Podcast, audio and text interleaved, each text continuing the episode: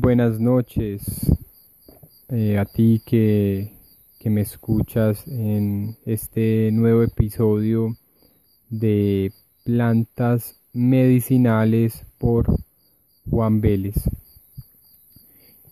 Hoy quiero hablar un poco sobre varias plantas medicinales en tiempos de COVID-19 o coronavirus.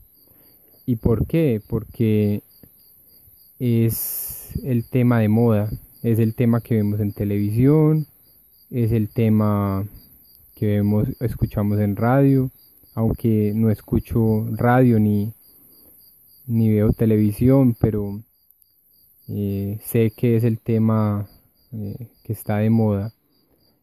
Y por qué no hacer de esta moda una moda eh, positiva, llevando información real y, concreta o información útil a las personas.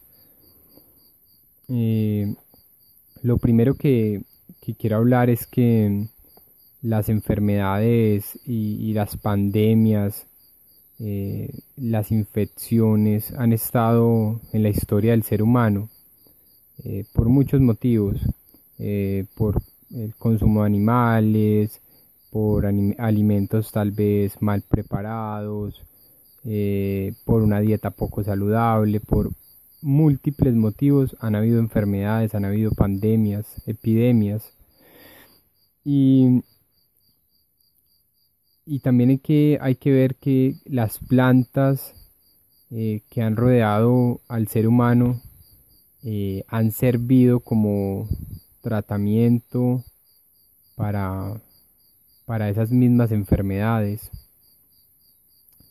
Y, también la, ciencia moderna se esfuerza por, eh, por buscar moléculas, buscar compuestos que nos puedan eh, servir para, para mejorar muchas enfermedades que hoy tiene el ser humano y, y en contra eh, en una contravisión eh, vemos pueblos ancestrales que transmiten sus conocimientos verídicos observativos a través de de una forma oral y a veces también escrita, eh, de generación a generación y mediante eh, su acercamiento a la naturaleza pueden, pueden descubrir, pueden entender eh, cosas que tal vez el mundo occidental no ha podido entender, porque tenemos una medicina convencional que tiene, tiene ciertas ciertas cosas buenas. Y tenemos a un lado una medicina tradicional, una medicina eh, que usa las plantas en su conjunto, eh, las mezcla y logra cosas eh, fascinantes. tenemos una historia y una leyenda, es una leyenda que pasó era, eran tiempos de, de conquista española en, en América y habían dos virreinatos eh, muy poderosos. Estaba el virreinato en México y estaba el virreinato en, en Perú.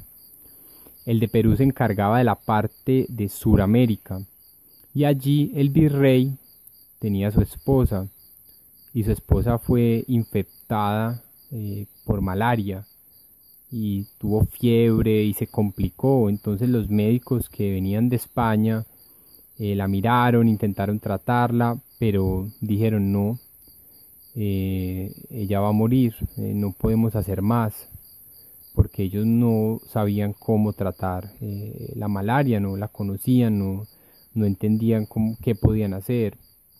Entonces el virrey en, en su desesperación ofrece una gran cantidad de dinero eh, a la persona que cure a su esposa. Y entonces ahí, ahí surge un indígena que está en Ecuador. ¿Y cuál es la historia del indígena?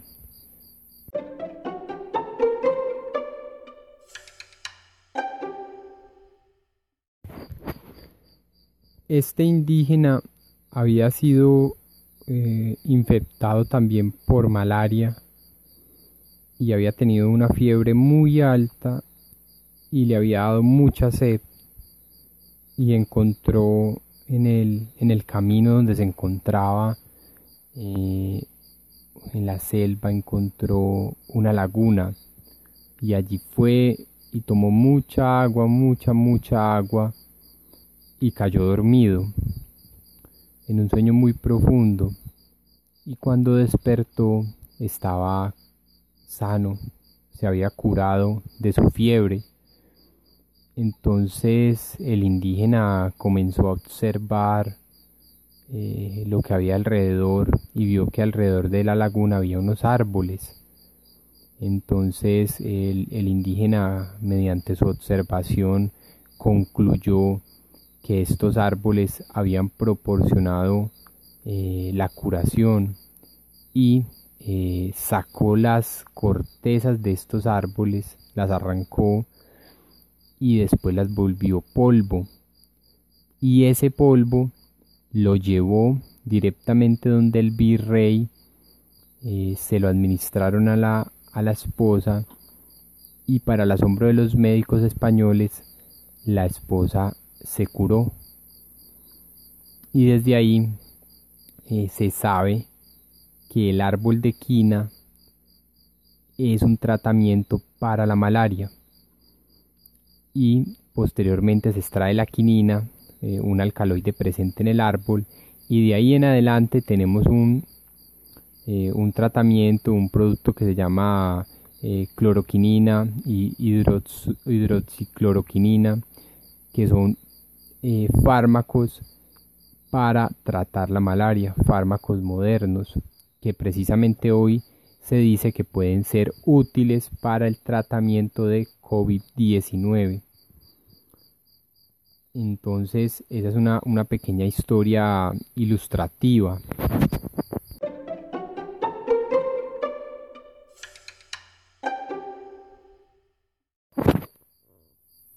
Y con esta pequeña historia quiero hacer comprender que la solución para todas las enfermedades que aquejan al ser humano están en las plantas o en la combinación de ellas o en los extractos que podemos sacar de ellas mismas.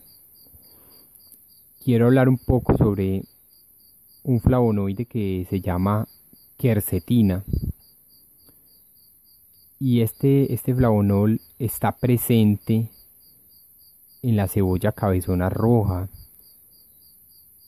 y también está presente en la piel blanca de la naranja entre el jugo de la naranja, la pulpa y la cáscara dura de afuera. Y también está presente en la mimosa púdica que hablamos el, el día de ayer, que tiene unos compuestos, aparte de tener quercetina, tiene unos compuestos alcaloides y taninos que pueden ser útiles como antivirales y antibióticos.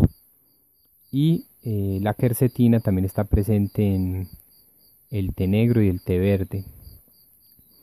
¿Qué pasa con la, con la quercetina?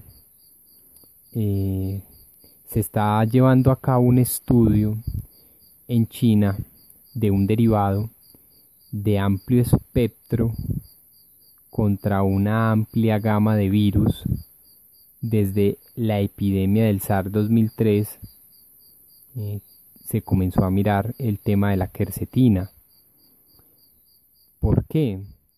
Porque se evidencia que genera una capacidad antiviral y de, y de, respuesta eh, inmunológica efectiva contra virus. Se ha visto en otros estudios, por ejemplo en, el, en un estudio que llevó el Departamento de Defensa de Estados Unidos, dice que la quercetina aumenta la resistencia de los soldados a infecciones virales. En mi dieta diaria eh, todos los días hay, hay una cebolla cabezona eh, roja en la ensalada, cruda, porque debe ser cruda, ¿no? No debe ser cocinada la, la cebolla. Igualmente la mimosa debe ser un extracto full spectrum, espectro completo, que lleve quercetina, que lleve los alcaloides, los taninos, porque así funcionan mejor las plantas en, su estado eh, completo. ¿Qué pasa con, esto? Eh, hay un tema del, coronavirus eh, que bueno, es, es una infección viral, pero ella hace que se desaten una respuesta inmunológica normal en el cuerpo y se produzcan citoquininas estas citoquininas eh, son buenas, es una respuesta del cuerpo. Eh, nos pasa algo y se inflama, por ejemplo, nos, cortamos, se nos está infectando un dedo, entonces el dedo se inflama, sentimos calor y eso es una respuesta buena. Esa inflamación porque nos avisa, el cuerpo se puede defender, pero cuando es una infección viral y, más esta que estamos viendo, pues estas citoquininas se producen de una manera descontrolada y muchas veces esa producción descontrolada eh, hace que se inflame eh, muchos tejidos del cuerpo, que se produzcan coágulos eh, en diferentes órganos del cuerpo y haga una falla total en muchos pacientes y esto lleve a un deceso mortal, a la muerte.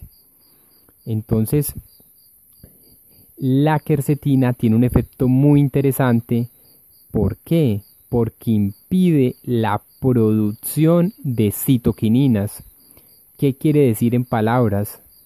Impide que cuando una persona eh, tenga una infección viral o bacteriana, se inflame, eh, su cuerpo produzca eh, descontroladamente citoquininas y esto le afecte más. Entonces, además que trata el virus evita que el cuerpo se descontrole en muchos casos. Entonces es interesante eh, cómo las plantas, eh, cómo los frutos, las raíces en este caso, porque la cebolla cabezona está debajo de la tierra, entonces es un bulbo, es como una raíz, eh, cómo, cómo actúan de bien. Y, y eso es a reflexionar. Además, eh, por ejemplo, eh, también tenemos acceso al limoneno. El limoneno está presente en la cáscara de las naranjas, en la cáscara de la mandarina, en la cáscara del limón, en la cáscara de los cítricos. Cuando tenemos una cáscara de mandarina, muchas veces la presionamos y bota un líquido, eh, como una pulverización. Y esa pulverización, eh, si uno la, la, lleva a la boca, ese líquido es muy amargo, si cae en un ojo arde, eh, si le ponemos fuego es inflamable. Ese líquido es limoneno, que está en una proporción pequeña en las cáscaras de estos cítricos. Y que el limoneno, ¿qué pasa con él? Es un inmoestimulador, es un compuesto terpeno que nos ayuda a estimular el sistema inmunológico y poder reaccionar de mejor manera ante un ataque de un virus o de una bacteria. Entonces es algo muy interesante. Además, los cítricos también contienen vitamina C, que ya está más que comprobado su capacidad para reforzar el sistema inmunológico, eh, tenemos también una cantidad interesante de vitamina C en la guayaba arazá. Y se ha visto que en tratamientos para este tema de esta pandemia se ha inyectado vitamina C en los pacientes. Entonces todo está eh, en el alimento que consumimos diariamente y de qué manera diariamente nos protegemos y limpiamos el cuerpo ante muchas cosas que, que hay en el ambiente. También hay algo muy interesante que es el Carbacrol es un terpeno presente en el aceite esencial de orégano.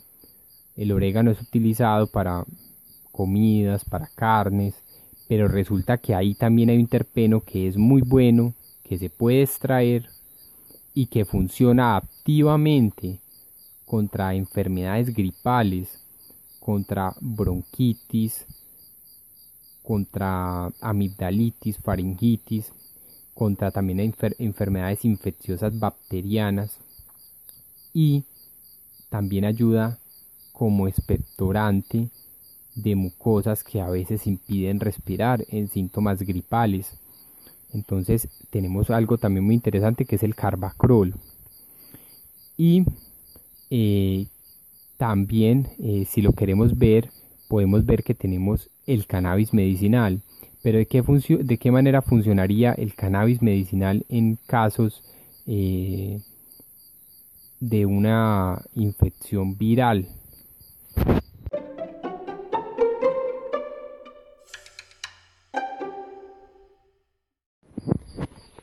El cannabis medicinal es catalogado como un antipirético. Sus compuestos, como el delta 9 tetrahidrocannabinol THC, se sabe que controla y trata la fiebre. Entonces ahí tenemos un efecto eh, beneficioso y se sabe que es un broncodilatador. En personas que tienen asma permite respirar mejor que es algo también que nos interesaría en temas de, de virus, de enfermedades virales. Y su ya capacidad comprobada de inmunomodulador. Con esto eh, me despido.